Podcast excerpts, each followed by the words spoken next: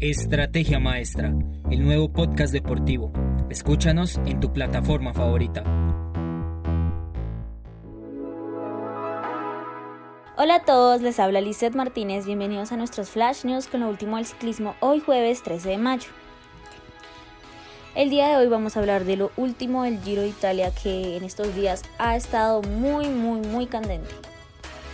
Vamos a empezar con Egan Bernal que está trabajando muy duro en este Giro de Italia.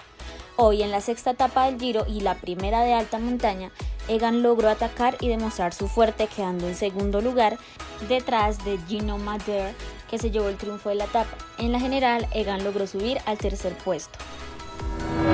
Lamentablemente en este Giro hemos podido ver caídas y atropellos eh, en las etapas de ayer y hoy.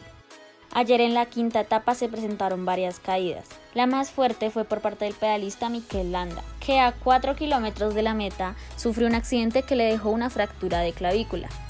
Fue evacuado en ambulancia y minutos después se confirmó que no podrá continuar en la competencia. Y ya en la etapa de hoy, el coche de Bike Exchange atropelló al ciclista Peter Serre. Lo que sucedió fue que el coche venía hablando y pasándose cosas con otro coche cuando Peter perdió la velocidad y fue investido por este. Afortunadamente pudo levantarse y seguir su camino, pero a todos los espectadores los dejó asustados y un poco frustrados por el accidente. Espero les haya gustado mucho los flash news de hoy. Nos vemos en otra ocasión. Síguenos en todas nuestras redes sociales, espera el próximo podcast y no le pierdas la pisada al deporte.